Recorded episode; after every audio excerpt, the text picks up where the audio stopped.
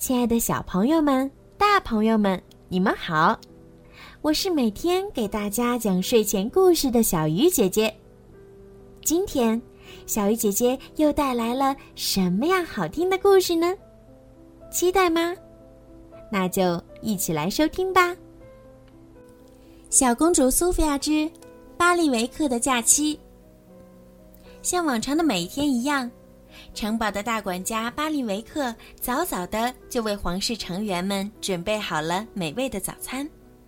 他总是那么贴心周到，尽职尽责。要问魔法王国的城堡少了巴利维克什么样，那谁都无法想象。不过，今天又和往常不一样，因为它不仅是王子和公主们的皇家游戏日，还是巴利维克自己的生日。国王决定让辛勤的大管家好好的休息一整天。听，迎宾号角吹响了，门外会是哪位客人呢？生日快乐，我亲爱的小维克！哇哦，原来是巴利维克的兄弟奈吉尔。詹姆斯、安博和苏菲亚吃了一惊，他看上去只比巴利维克高一点点，胖一点点，还有。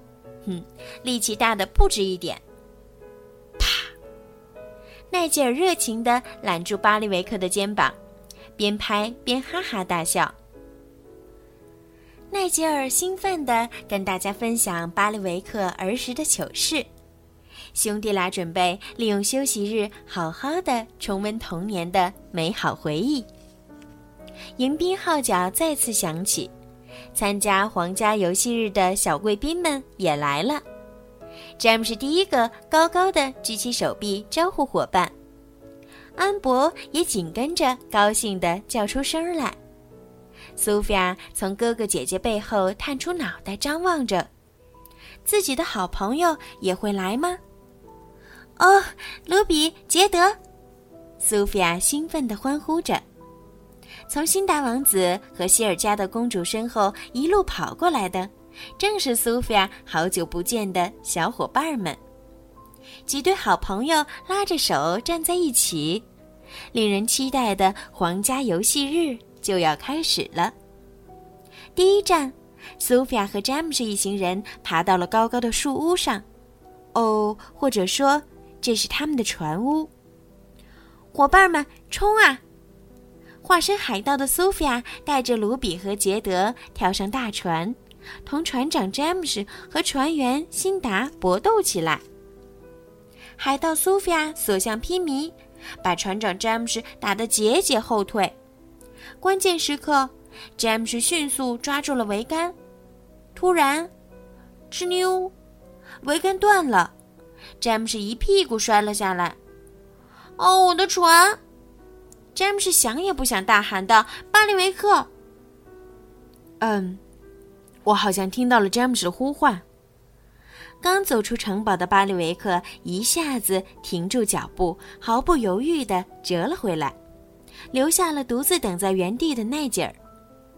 什么都难不倒巴里维克，他用自己的手杖重新接好了断成两截的桅杆。第二站是由安博策划的品茶会。欢迎来到我的粉色品茶会，安博热情地邀请朋友们。粉色的桌椅，粉色的缎带，果然一切都是粉色的。大伙儿看得眼睛都亮了。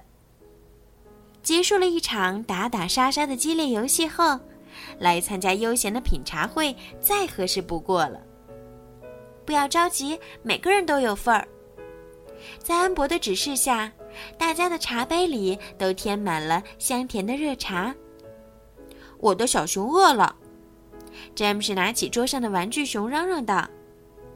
安博神秘一笑，示意仆人将小甜饼端上桌。啊，我要的是粉色的小甜饼。安博看到盘子的一刹那，简直吓得花容失色。他对面前的彩色格子点心失望透了。巴利维克，安博想也不想，扯足了嗓门尖叫道：“维克，我们已经错过了摘苹果，还要错过吃冰激凌吗？可是巴里维克坚持安博的事情更重要，再次返回了城堡。最终，巴里维克为大家示范了什么叫完美的粉色小甜饼。不过，他也完美的错过了与奈吉尔的冰淇淋之约。等到七个小伙伴终于吃到肚皮圆圆后，时间也转眼到了下午。在苏菲亚的引领下，一群人来到了皇家游戏日的第三站——花园。大自然里总是充满了乐趣，我们来一起画蝴蝶吧！苏菲亚愉快地招呼大家，同时巴里维克兄弟俩也重新上路，前往码头出海钓鱼。苏菲亚，这里真的很漂亮！杰德兴奋地朝苏菲亚喊道。就在这时，一只美丽的黄蝴蝶从卢比的面前翩翩飞舞到了苏菲亚身边。哦，它要是能停下来，我就能画好了。卢比有些遗憾地说：“有谁能让那只蝴蝶呆着一动不动吗？”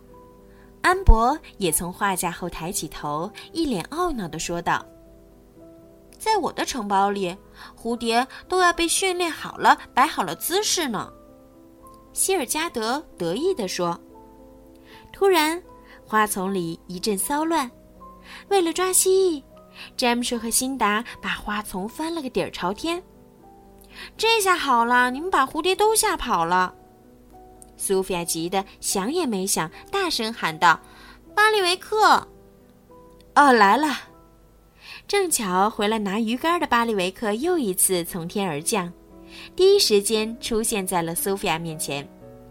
这一次，巴里维克展示了矫健的身姿和高超的抓捕技术，不仅将公主们想画的蝴蝶全都抓到了笼子里。还为詹姆斯抓到了蜥蜴。远处的码头上，奈吉尔还在焦急地等待着巴利维克。时间一分一秒过去，太阳下山，小船也开走了。多亏了巴利维克，小客人们度过了完美的皇家游戏日，一个个心满意足地离开了。这时，苏菲亚才想起来。巴里维克的生日活动却全都泡汤了。不过，他想到了一个补偿的办法。生日快乐！当巴里维克被苏菲亚拉着再次登上树屋时，眼前的情景令他又惊又喜。国王、王后、詹姆斯、安博、苏菲亚，还有明明已经离开的奈吉尔，全都聚集在这里。向巴里维克致敬！干冰淇淋！欢呼声、笑声、祝福声交织在一起，将此刻夕阳下的天空装点得更加美丽。好啦，今天的故事就讲到这儿啦。如果你们有什么想听的故事，或者想对小鱼姐姐说的话，可以搜索“儿童睡前精选故事”的公众号。然后给我留言，当然也可以直接在荔枝上给我留言，我都会看得到哦。如果我有时间的话，都会回复你们的。好了，孩子们，晚安。